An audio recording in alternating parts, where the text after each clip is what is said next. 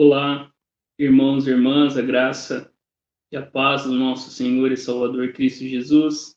Estamos aqui para o nosso estudo da palavra de Deus. Hoje nós retomamos os nossos estudos no livro de Josué. Que você reserve esse tempo para que juntos a gente aprenda, a gente estude, a gente aplique a palavra de Deus nas nossas vidas. Eu quero convidar você a abrir a palavra de Deus no Salmo de número 4. Esse é o salmo que o lecionário indica para nossa leitura neste domingo. E a palavra de Deus diz assim: ouça com fé. Responde-me quando clamo a ti, ó Deus que me faz justiça. Livra-me de minha angústia, tem compaixão de mim e ouve minha oração. Até quando vocês jogarão minha reputação na lama?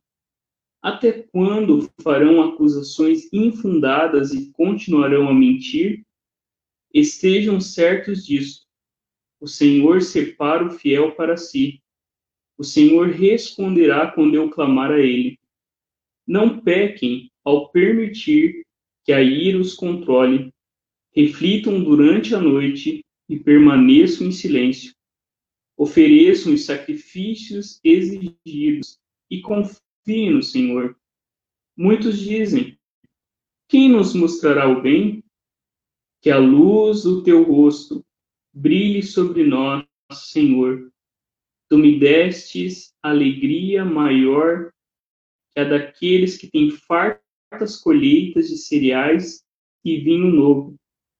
Em paz me deitarei e dormirei, pois somente tu, Senhor, me guardas em segurança.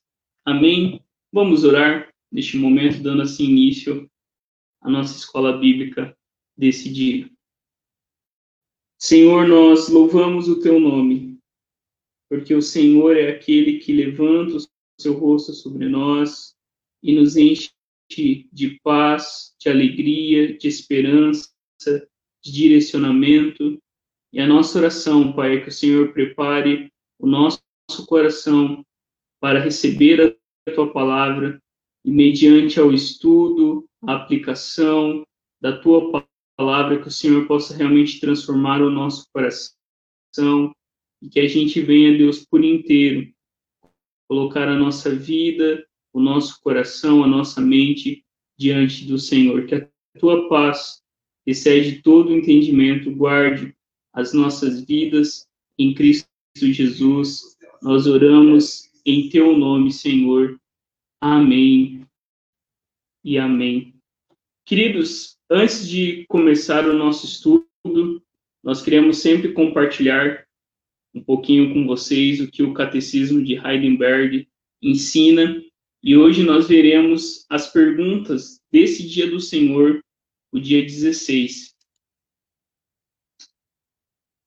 Porque foi necessário que Cristo se humilhasse até a morte? Por causa da justiça e da verdade de Deus, a satisfação pelos nossos pecados não poderia ocorrer de outra forma senão pela morte do Filho de Deus. Porque ele foi sepultado, o seu sepultamento testifica que ele realmente morreu. Se Cristo morreu por nós, por que ainda temos que morrer? A nossa morte não é o pagamento pelos nossos pecados, mas ela põe fim aos nossos pecados e a entrada para a vida eterna. Que outros benefícios recebemos do sacrifício e morte de Cristo na cruz, pela morte de Cristo, a nossa velha natureza é crucificada, morta e sepultada com ele, para que os desejos malignos da carne não reinem mais sobre nós e possamos nos ofertar a ele como sacrifício de gratidão. Por que razão se acrescenta desceu ao inferno, a angústia a dor, o terror e a agonia indizíveis que Cristo suportou em todos os seus sofrimentos, especialmente na cruz, dão-me a certeza e a consolação de que, por maiores que sejam as minhas tristezas e tentações, Ele me livrou da angústia e do tormento do inferno. Amém. Que a gente guarde essas verdades em nosso coração, lembrando que a morte de Jesus na cruz é suficiente para nossa salvação e para a nossa vida com o nosso Deus. Gente, hoje então nós continuamos o nosso estudo no livro de Josué, A Conquista da Terra Prometida. Esse estudo que tem como base o livro que tem esse mesmo título, A Conquista da Terra Prometida, do pastor Augustus Nicodemos. E hoje nós vamos ver, né, uma quinta parte aonde a gente vai ver Josué 5 do verso 1 até o verso 12, que tem como o tema da nossa reflexão antes de sair para a guerra. Se você olhar no nosso YouTube, nós temos alguns estudos até o capítulo 4 e hoje, a partir desse domingo e nos próximos domingos, nós vamos dar sequência nesses estudos. Então, hoje, o nosso tema é antes de sair para a guerra. E eu convido você a abrir a palavra de Deus no livro de Josué. Josué, capítulo 5. E nós faremos a leitura de Josué 5, dos versos 1 até o verso 12. Josué 5, do 1 ao 12. Acompanhe a leitura da palavra de Deus. Quando todos os reis dos amorreus que habitavam deste lado do Jordão a oeste, e todos os reis dos cananeus, que estavam junto ao mar, ouviram que o Senhor tinha secado as águas do Jordão diante dos filhos de Israel, até que tivéssemos passado, o coração deles se derreteu de medo e ficaram desanimados por causa dos filhos de Israel. Naquele tempo, o Senhor disse a Josué: Faça facas de pedra e passe de novo a circuncidar os filhos de Israel. Então Josué fez facas de pedra e circuncidou os filhos de Israel em Gibeate Aralote. Foi esta a razão por que Josué os circuncidou.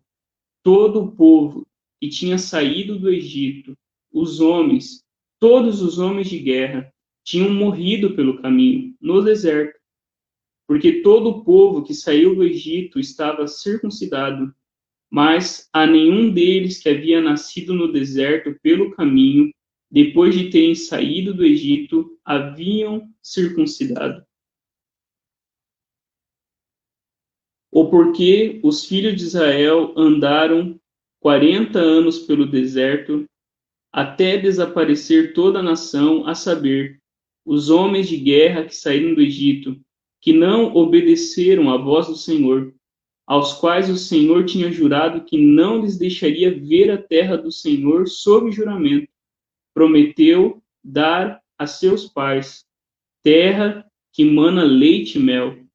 Porém, em seu lugar, pôs os filhos deles, e a estes Josué circuncidou. Estavam incircuncisos, porque não os circuncidaram no caminho. Depois que toda a nação foi circuncidada, ficaram no seu lugar no arraial até que sararam. Então o Senhor disse a Josué: Hoje removi de vocês a vergonha do Egito. Por isso, aquele lugar foi chamado de Gilgal até o dia de hoje.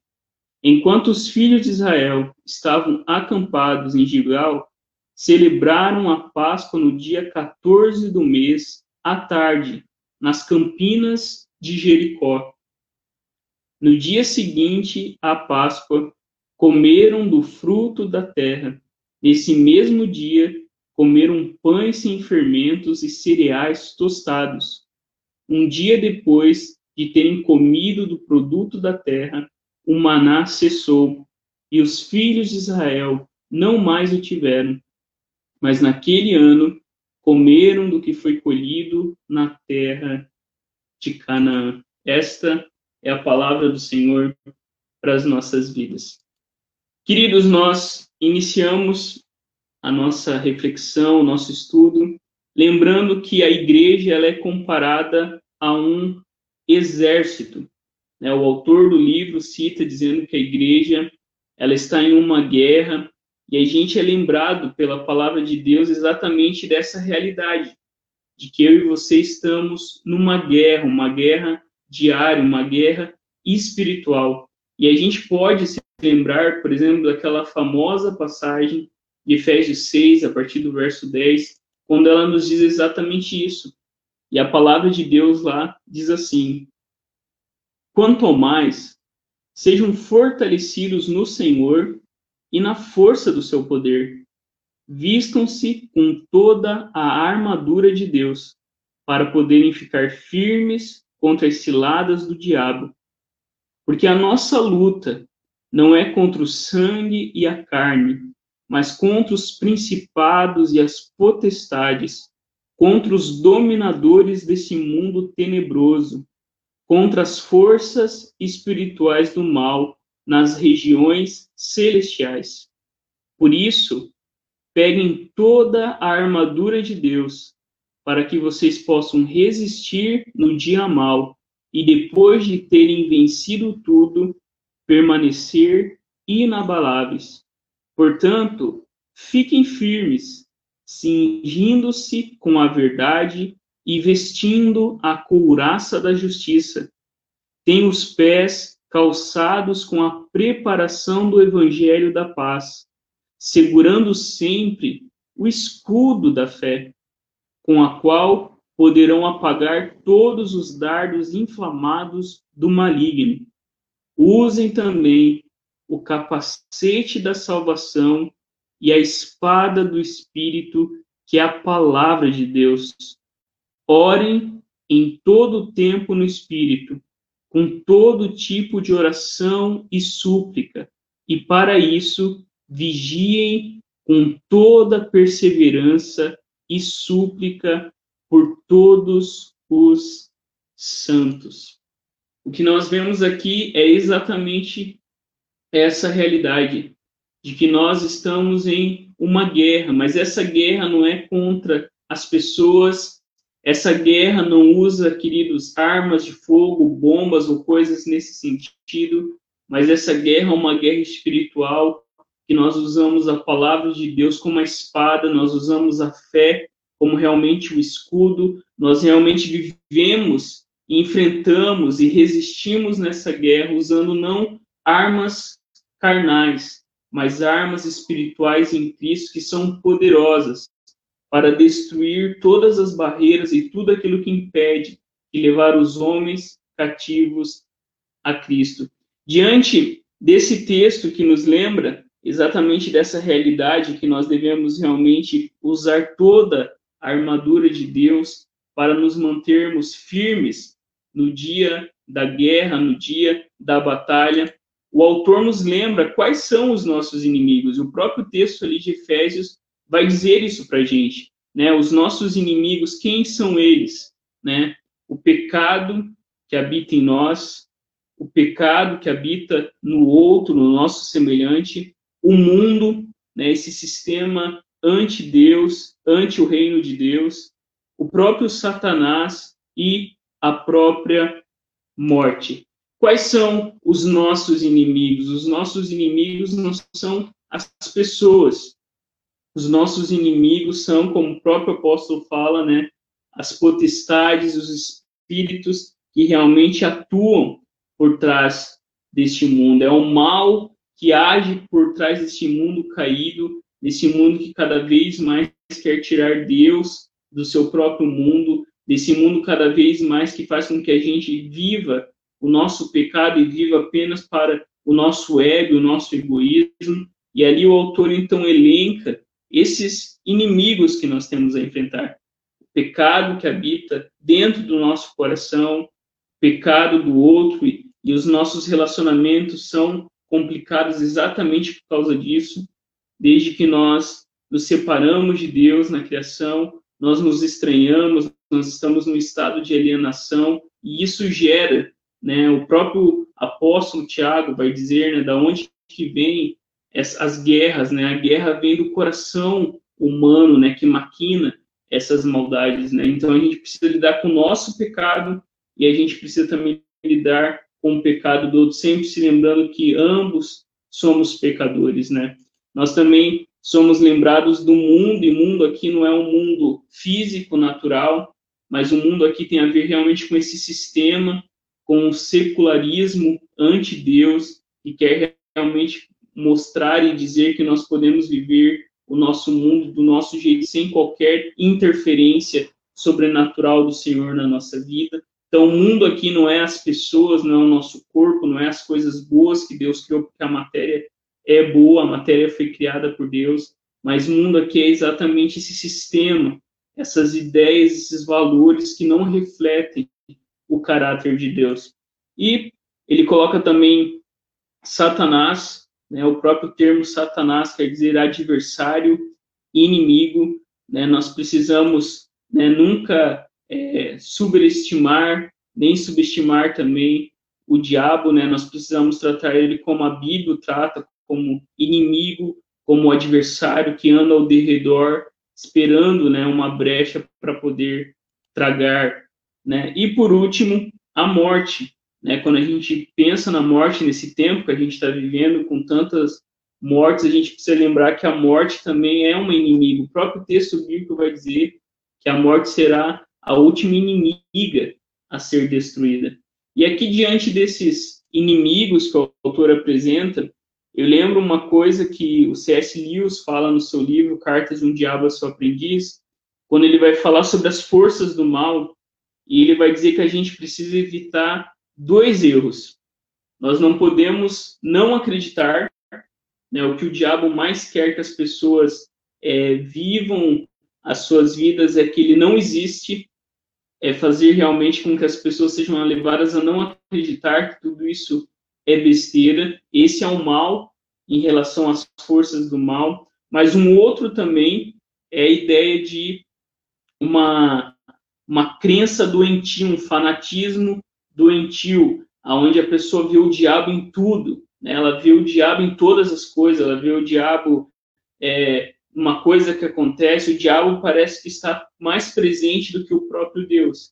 Então, C.S. Lewis, né, nesse seu livro marcado por humor, mas com muita seriedade para falar sobre como que, de fato, né, os demônios ali, eles agem para tirar os nossos olhos do Senhor. Né, ele diz que a gente precisa evitar esses dois erros. Né, nós não podemos não acreditar que existe uma força do mal, que nós estamos em uma guerra espiritual, mas ao mesmo tempo também nós não podemos, é, de uma forma doentia e fanática, lidar com essas coisas. Então a gente precisa ter equilíbrio quando a gente fala sobre as forças do mal. E eu coloquei aqui uma frase do N.T. Wright, quando ele vai falar exatamente sobre essa questão da luta que nós estamos é, no meio, que nós fazemos parte. E ele diz assim: é claro que para muitos é uma surpresa o fato de estarmos em uma luta. Muitos pensam que, de tempos em tempos, parece difícil praticar nosso cristianismo. Parece difícil perdoar as pessoas, orar com regularidade, resistir às tentações, aprender mais sobre a fé. Mas até onde elas conseguem perceber a questão se encerra aí? Elas nunca pensaram que suas lutas pequenas podem fazer parte de uma campanha maior. O que, que o Wayne Wright está dizendo aqui quando ele comenta essa passagem da armadura de Deus ali em Efésios é que muitas vezes nós não nos damos conta de que as nossas pequenas lutas diárias de a cada dia fazem parte de uma campanha maior, fazem parte de uma guerra maior. As batalhas da linha de frente que cada um trata na sua vida pessoal, comunitária, familiar, fazem parte de uma campanha, fazem parte de uma guerra muito maior.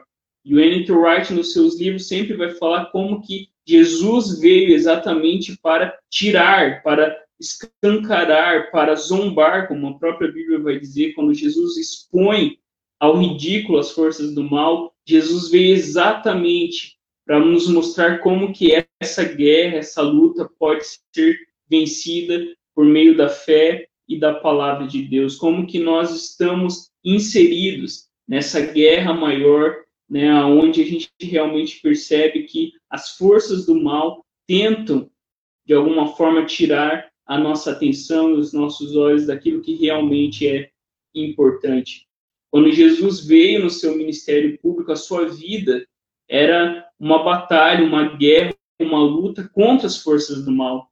Próprio apóstolo João vai nos dizer que Jesus veio para destruir as obras do diabo, a mentira que o diabo estava fazendo, os reinos deste mundo que o diabo por trás estava arquitetando e fazendo com que esses reinos deste mundo sejam usados não para a glória de Deus, não para o bem da humanidade, mas para que girasse morte, mentira, para que gerasse destruição na boa criação de Deus. Então, quando a gente pensa nisso que N.K. Wright fala, ele nos lembra que cada uma das nossas pequenas lutas fazem parte dessa campanha muito maior, aonde o nome de Deus deve ser glorificado, onde a gente realmente deve, através das nossas vidas, demonstrar o caráter e o evangelho de Cristo Jesus. Então, diante disso, né, quando a gente pensa ali no nosso texto, né, o, o autor ele vai dividir que o nosso texto ali ele é marcado por quatro partes,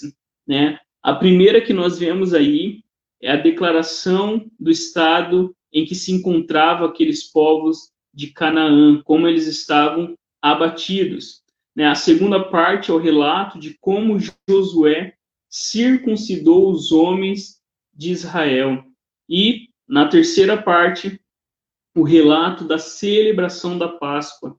Era a primeira vez que eles celebrariam a Páscoa depois de 40 anos no deserto sem comemorá-la. E por último aí, nós vemos o relato de que o maná havia parado de cair naquele dia que eles tomaram posse da terra prometida. Então, quando nós olhamos para o capítulo 5, nós vemos esses movimentos, nós vemos essas partes sendo desenvolvidas e a gente vai ver um pouquinho sobre cada uma delas. A primeira coisa que nós vemos aí é a questão da circuncisão. Né? O verso 1 mostra que o coração dos cananeus estavam derretidos de medo. Né? Eles tinham ouvido falar de como Deus havia liberto o seu povo do Egito, eles tinham ouvido, né? eles tinham visto como Deus havia feito o seu povo atravessar em pés enxutos, e, e o coração deles foi tomado por um medo que eles estavam derretidos, eles estavam realmente assim sem saber o que fazer diante do povo de Deus, diante dessas histórias que declaravam a soberania de Deus, o poder de Deus que libertou o seu povo diante do império mais poderoso daquela época de como Deus havia rido e zombado lá dos deuses do Egito. Então o povo estava com medo, eles estavam realmente sem saber o que fazer diante, né, do que eles tinham ouvido falar, eles estavam sem qualquer tipo de ânimo, eles estavam com medo do povo de Israel. E quando a gente olha para esse relato, a gente pensa que era exatamente o tempo certo militarmente para atacar. O povo estava com medo, o povo estava sem saber o que fazer. E se nós estivéssemos naquela situação, a gente diria: olha, é a hora exata, é este o momento para a gente atacar os cananeus, para que a gente tome a, a, a cidade, para que a gente realmente avance, né? Mas o que que acontece, né? Antes da guerra externa, isso a gente vê no texto, nós precisamos travar uma guerra interna. E ali nós vemos que Deus manda que Josué circuncide os homens de Israel. O momento era propício para uma guerra militar, mas o que Deus lembra que o seu povo é que eles deveriam se preparar espiritualmente, porque a guerra maior, e a gente vai ver isso por toda a Bíblia, a gente vê isso no livro de Josué, a gente vê isso no livro de Juízes, não era uma guerra de Israel contra os cananeus, mas a guerra maior era do próprio povo com o seu Deus. A guerra maior não era a guerra de conquistar a terra prometida, lógico que isso era muito importante na vida do povo, mas a guerra mais profunda e maior era a guerra do coração do povo, que era teimoso, que era obstinado. Então, quando Deus manda o povo se circuncidar, Deus estava falando para o seu povo que eles deveriam se preparar espiritualmente, que eles não deveriam avançar para uma guerra externa sem primeiro antes as guerras internas, os conflitos internos, o seu relacionamento com o Senhor não estar realmente como deveria estar. Eles deveriam se preparar espiritualmente antes de ir para a guerra. E aqui a gente vê a importância, então, da preparação espiritual. Né? Quando Paulo fala lá em Efésios sobre a armadura de Deus, ele fala várias vezes, ele usa termos para que vocês permaneçam firmes, para que vocês possam resistir, para que vocês possam realmente lidar com todas essas coisas que virão. Então, para que a gente possa resistir ao dia mal, para que a gente possa enfrentar as batalhas que nós temos pela frente, nós precisamos, principalmente, alinhar o nosso coração com a vontade de Deus, preparação espiritual. É isso que nós vemos nesse comecinho do texto de Josué. Mas olha o que nós vemos também a partir do verso 2, nós vemos então que o povo de Deus é circuncidado. Israel, Josué, ele prepara as facas de pedra, ele circuncida toda a população, ele prepara o povo, e essa circuncisão aqui nós precisamos lembrar que ela lembra a aliança de Deus com o seu povo. Nós somos lembrados lá de Gênesis 17, quando Deus chama Abraão e faz uma aliança com Abraão, e um meio dessa aliança ser simbolizada era quando Deus manda que Abraão circuncide os seus descendentes. Então, quando a gente pensa aqui em circuncisão, a gente precisa lembrar dessa questão de aliança, de como Deus entrou na história e se relaciona e continua se relacionando com o seu povo hoje por meio da aliança. E quando a gente pensa em aliança, a gente lembra que o que significa uma aliança? Né? Aliança significa pertencimento, significa compromisso, significa parceria. Né? Quando a gente pensa no Deus que faz aliança com o seu povo e a gente vê, principalmente dentro da nossa tradição reformada, a gente crê que Deus se relaciona com o homem através de aliança, que Deus continua se comunicando conosco, com o seu povo, por meio da aliança e nós somos inseridos nessa aliança, nós entramos na família da aliança por meio do batismo e somos renovados né, sempre nessa aliança quando nós celebramos a ceia do Senhor. Então, quando a gente olha na Escritura, nós vemos que em várias passagens Deus manda que o povo circuncide o coração. E circuncidar aqui o coração é realmente a questão de arrependimento. Por que que no deserto o povo não era mais circuncidado? Por que que no deserto o povo não mais celebrava a Páscoa do Senhor?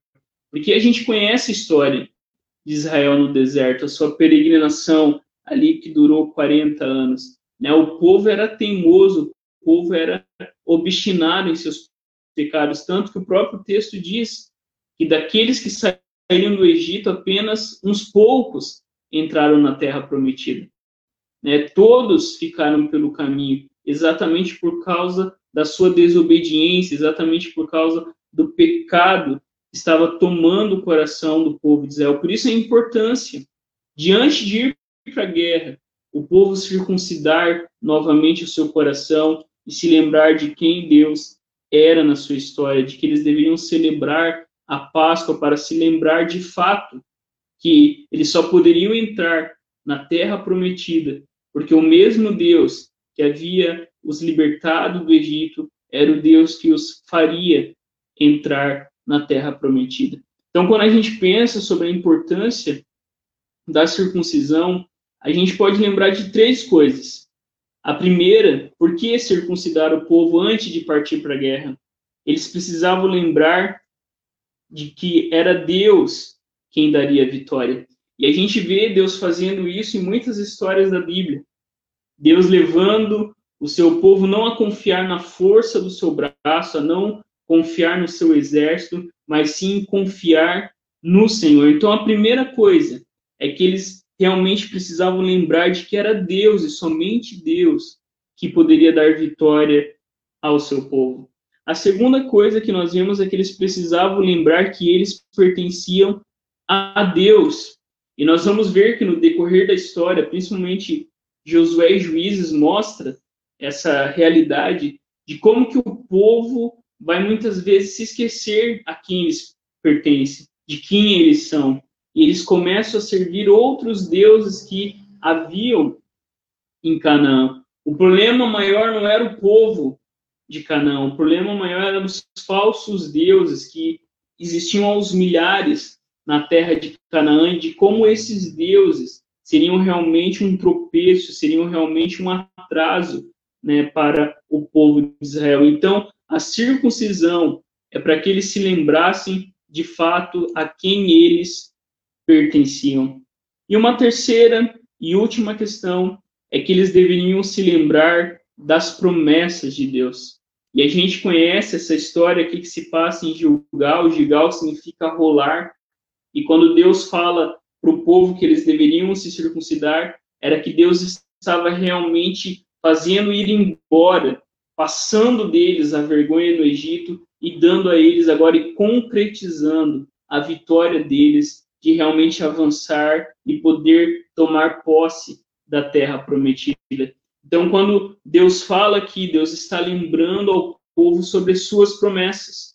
Deus estava lembrando ao seu povo de que aquela vitória só seria possível não porque o povo podia alguma coisa, mas porque Deus havia prometido a Abraão de que através da sua família o mundo todo seria abençoado. Então, Gilgal aqui que é um, um, um, lugar importante na história de Israel, nos lembra exatamente isso. Até em Juízes a gente vai ver isso, quando o anjo sai de Gilgal para visitar o seu povo, era para o povo se lembrar do que Deus havia feito, de que eles estavam agora realmente é, tomando posse das promessas de Deus e vivendo aquilo que Deus havia prometido há muito tempo atrás, que daria uma terra aos seus descendentes, para que assim eles pudessem ter uma posteridade, para que assim eles pudessem realmente cumprir o plano de Deus na história. Então, essas três coisas nos lembram o porquê da circuncisão. Quando a gente pensa nos nossos dias hoje, a gente precisa lembrar então que hoje a gente não faz mais a circuncisão, né? A gente não traz os, os guris, os meninos na igreja e faz esse tipo de ritual. Mas quando a gente pensa na continuidade da aliança de Deus, a gente entende que o batismo faz esse mesmo papel que a circuncisão fazia. Então, se a circuncisão tinha esse papel de realmente estabelecer que a igreja era o povo de Deus, o batismo continua fazendo isso. Quando nós somos batizados, pela fé em Jesus, ou quando nós apresentamos os nossos filhos ao batismo, nós estamos nos lembrando da circuncisão, dizendo que os nossos filhos, que a nossa família pertence a Deus, dizendo, assim como a circuncisão apontava, de que nós vivemos para a glória de Deus, de que nada na nossa vida pode acontecer se não for da vontade de Deus, se não for realmente aquilo que Deus quer fazer na nossa vida. Então, para nós, a circuncisão é igual ao batismo hoje para nós, a igreja de Jesus. Então, quando você foi batizado, se você não é batizado, se você tem seus filhos para batizar, procure a gente para que esse ato seja feito, porque o batismo é muito importante.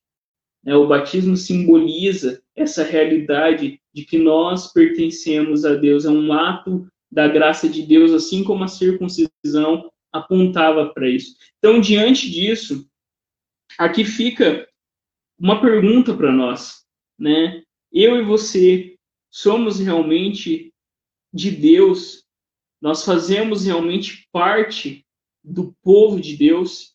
E como que a gente pode saber que a gente realmente é de Deus, que a gente faz parte do seu povo? A pergunta, né, as evidências é exatamente o arrependimento e a fé. Nós precisamos nos voltar para Deus e ter os nossos corações arrependidos. Né? Quando a gente olha para as nossas vidas, uma, duas graças que devem ter continuamente na minha e na sua vida é a graça da fé e a graça do arrependimento. É a graça de reconhecer a nossa incapacidade, reconhecer que nós precisamos de Jesus e a fé nos leva a abraçar Jesus, a confiar em Jesus, a não ter mais nada nas nossas mãos a não ser o sangue do nosso redentor. Assim como o povo de Israel e o próprio texto bíblico vai dizer que a história foi escrita para consolo do nosso coração, para nossa esperança, para o nosso ensinamento. Quando nós olhamos para o povo de Israel, nós somos advertidos e alertados eu e você também não podemos, como muitos dentro do povo de Deus, do povo da aliança, né, sermos teimosos em nossos caminhos, mas muito pelo contrário, a circuncisão e o nosso batismo continuamente nos lembra isso, e nós precisamos continuamente confessar os nossos pecados, nos arrepender dos nossos caminhos maus. E a gente sempre lembra aquilo que Martinho Lutero dizia, olha, eu pensei que o velho homem havia morrido nas águas do batismo, mas eu descobri que ele sabe nadar. Então nós precisamos continuamente de arrependimento. A cada dia nós precisamos confessar os nossos pecados diante do Senhor e voltar realmente as nossas vidas para o nosso Deus. A partir do verso 10, o autor vai falar sobre uma outra coisa importante que acontece aí no texto, que é a celebração da Páscoa. Se você olhar aí no capítulo 5, verso 10, diz que enquanto eles estavam acampados, os israelitas celebraram a Páscoa ao entardecer do 14 dia do primeiro mês. A gente sempre lembra da Páscoa, a gente sempre fala que esse evento da libertação do Egito, os profetas sempre vão citar esse grande evento, né? Esse evento é um evento que está no nosso imaginário da libertação do Êxodo, né, da passagem, né, quando o anjo da morte visita o Egito, de como Deus liberta o seu povo. E aqui nós somos lembrados de que a Páscoa significa exatamente isso, essa libertação do Egito. Né? E quando o povo ali, eles comem a Páscoa, a Páscoa né, dos hebreus, ela tinha o um cordeiro, né, ela tinha o um pão sem fermento, ela tinha as ervas amargas, aquilo ali era para lembrar o povo da libertação de Deus, de como Deus Todo-Poderoso os havia libertado do Egito. Então, quando eles estão aqui celebrando a Páscoa, eles estão renovando o seu pacto com Deus, eles estão renovando a sua aliança com Deus. Por isso a importância da gente também, né? A cada domingo, domingo é uma Páscoa para nós. Né? O culto de domingo é o dia onde a gente renova a nossa aliança, o nosso compromisso que a gente fez no batismo, que a gente renova a cada celebração da ceia, porque de fato a Páscoa é essa comunhão com Deus. E o povo não deveria se afastar dessa realidade.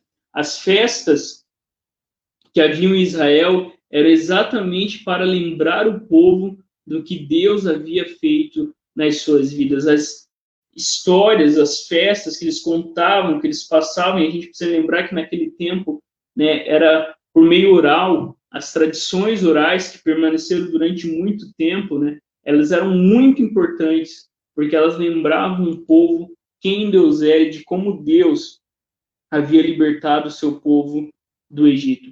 Então imagine, depois de 40 anos sem celebrar a Páscoa, o povo agora volta a viver essa festa tão significativa. Depois de 40 anos sem eles realmente pararem, renovarem sua comunhão, o pacto com Deus, agora ali antes de irem para a guerra, eles estão novamente se lembrando daquilo que havia acontecido muitos anos atrás, quando Deus os havia libertado do Egito. E quando a gente pensa nisso, para nós hoje, a ceia do Senhor faz esse papel.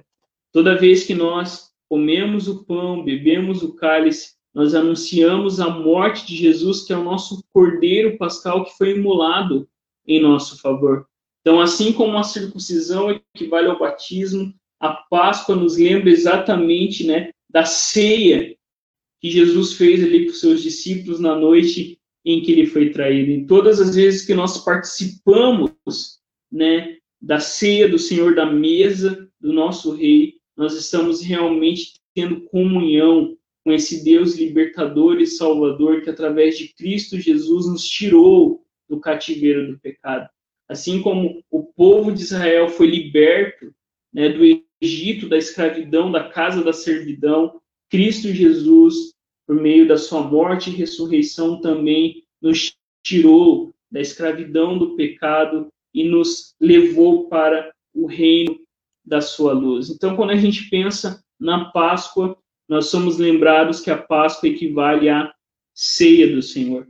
E por último, a gente vê ali nos versos 11 e 12, quando o maná para de cair. Então, durante aqueles 40 anos de peregrinação no deserto, Deus mandou o pão do céu, o maná.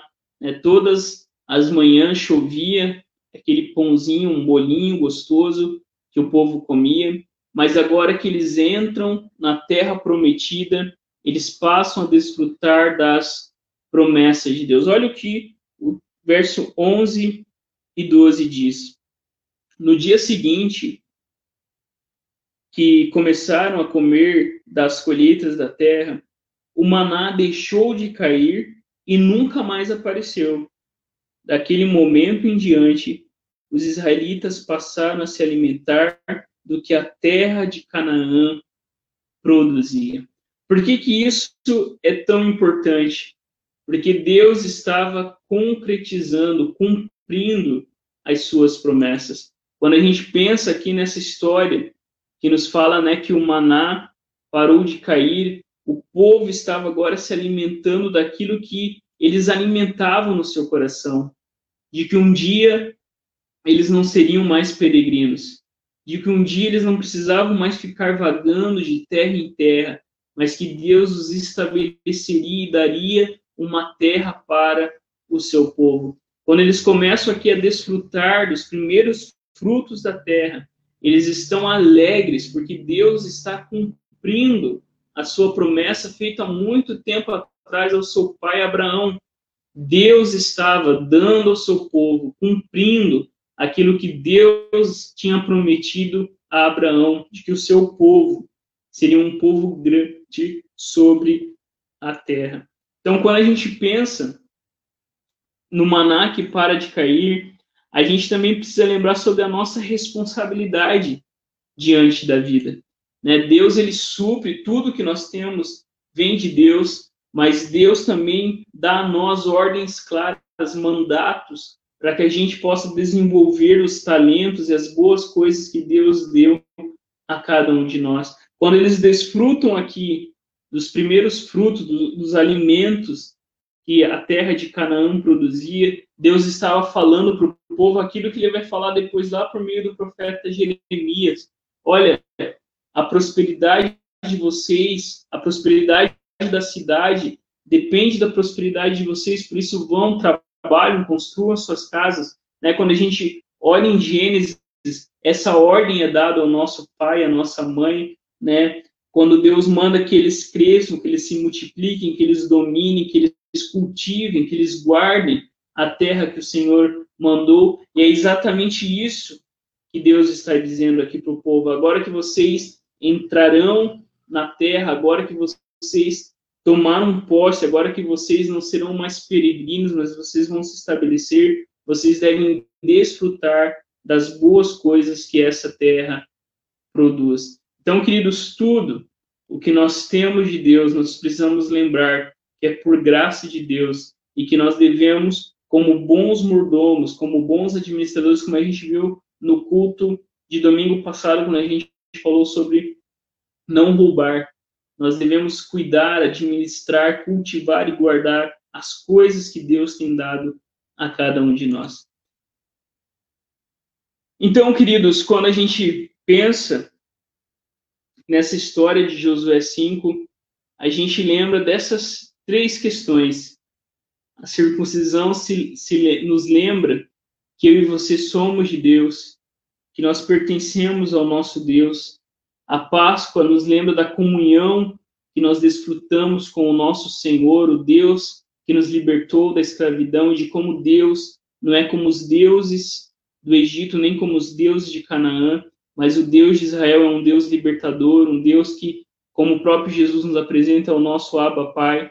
E por último, os frutos da terra apontavam para o cumprimento das promessas de Deus na vida do seu povo. Da mesma maneira, nós hoje, no nosso batismo, na celebração da ceia, quando nós exercemos, atuamos nos papéis que Deus tem dado a cada um de nós, nós estamos evidenciando essas coisas. Então, antes de ir para a guerra, nós precisamos cuidar do nosso coração, do nosso relacionamento com Deus, e nós precisamos lidar e lembrar do nosso batismo todos os dias, a quem nós pertencemos. Nós devemos nos lembrar continuamente do sacrifício de Cristo Jesus, da comunhão que Jesus Cristo reestruturou, restabeleceu conosco para com Deus e também lembrar que Deus continua hoje cumprindo as suas promessas na minha e na sua vida.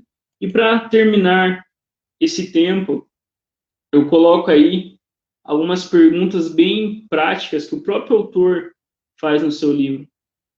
E ele diz assim: Você consegue caluniar, mentir ou falar mal dos outros sem nunca conversar com Deus sobre isso? Você mente, difama alguém? Quando a gente pensa na nossa vida, essa é uma pergunta que a gente deve fazer. Né? Que pessoa eu estou me tornando? À medida que nós nos lembramos daquilo que Deus fez nas nossas vidas, nós não podemos agir dessa forma, mentindo, difamando alguém, nós não podemos né, viver essa vida de mentira, mas muito pelo contrário, nós devemos realmente ser embaixadores da paz e do reino de Deus. Uma segunda pergunta que ele faz é: você consegue vencer os hábitos pecaminosos como ira, mágoa, ressentimento e desejo de vingança? E aqui, queridos, a gente precisa lembrar que a graça de Deus que nos salvou é a graça de Deus que também transforma a nossa vida. Quando Deus diz algo para nós, né? Olha, faça isso, né? Deus provê tudo o que nós precisamos para que aquilo seja cumprido. A graça não apenas né, ordena que a gente faça alguma coisa, mas é a própria graça, né, através do Espírito em nós, que nos capacita a vencer os nossos pecados, a realmente fazer com que a nossa vida reflita o caráter de Deus à medida que nós somos enchidos pelo Espírito do Senhor. Ele também pergunta: você se regozija com o Evangelho e as coisas de Deus? O seu coração se alegra com as coisas de Deus? Você tem prazer nas coisas de Deus? Nós devemos, assim como o povo de Deus na história, quando nós olhamos para trás, o nosso coração deve ser enchido de alegria, de esperança, de certeza de que o nosso Deus continua agindo na história. Olhe para Jesus e se regozije naquilo que Deus fez por cada um de nós. E por último, ele pergunta: Você tem vontade de orar de procurar a Deus, de investir tempo com Ele. E todos nós, né, temos os nossos altos e baixos na nossa vida espiritual.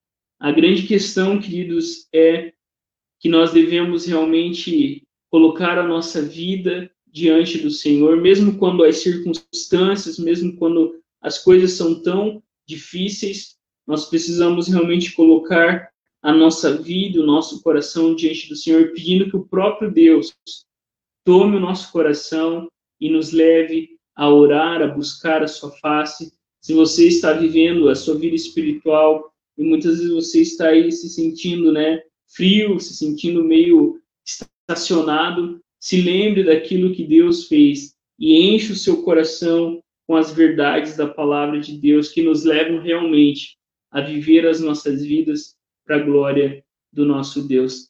Que Deus nos abençoe, que Deus nos guarde e que a cada dia a gente possa realmente, antes de sair para a guerra, nós possamos travar as guerras mais importantes que acontecem no nosso coração. Eu convido você a abaixar a sua cabeça, fechar os seus olhos e vamos ao Senhor em oração. Senhor, nós te louvamos pela tua graça, te louvamos pelo teu amor, te louvamos, Deus, porque o Senhor veio até nós na pessoa de Jesus. E a nossa oração, Pai, é que o Senhor realmente tome o nosso coração e a nossa mente e encha-nos de fé e de arrependimento. Que o Senhor possa realmente, Deus, trazer arrependimento verdadeiro ao nosso coração. Livra-nos de toda dureza de coração. Livra-nos, Deus, de toda surdez espiritual. Livra-nos, Deus, de toda frieza e enche-nos com a realidade do teu amor, da tua graça. Enche-nos do teu espírito, Senhor que possamos continuamente, Deus, colocar os nossos olhos na cruz de Jesus, porque a cruz de Cristo é a mensagem, a palavra do Senhor para o mundo e para cada um de nós. A mensagem da cruz é o poder e a tua sabedoria para nossa salvação, para o nosso crescimento, para que a gente viva, Deus, a cada dia para a tua glória. E a nossa oração, Pai, é que o Senhor use as nossas vidas e nos faça entender que as pequenas lutas diárias, as coisas que fazemos corriqueiras, ordinárias, elas fazem parte de uma guerra muito maior, aonde o teu nome está sendo glorificado, onde o teu povo está celebrando, Deus, a tua vitória sobre todo mal. Por isso, renova o nosso coração e que possamos, Deus, demonstrar na nossa vida o caráter amoroso, misericordioso e justo do Senhor. Fica sobre nós. Nós oramos em teu nome. Amém e amém. Queridos e queridas, que Deus nos abençoe, que Deus nos guarde, que você possa realmente guardar a palavra de Deus no seu coração e assim juntos vamos crescer nas nossas vidas, para que cada um de nós possamos lutar juntos, né, lembrando e proclamando o nome de Jesus em todas as coisas. Que Deus te abençoe e te guarde em nome de Jesus. Amém e amém.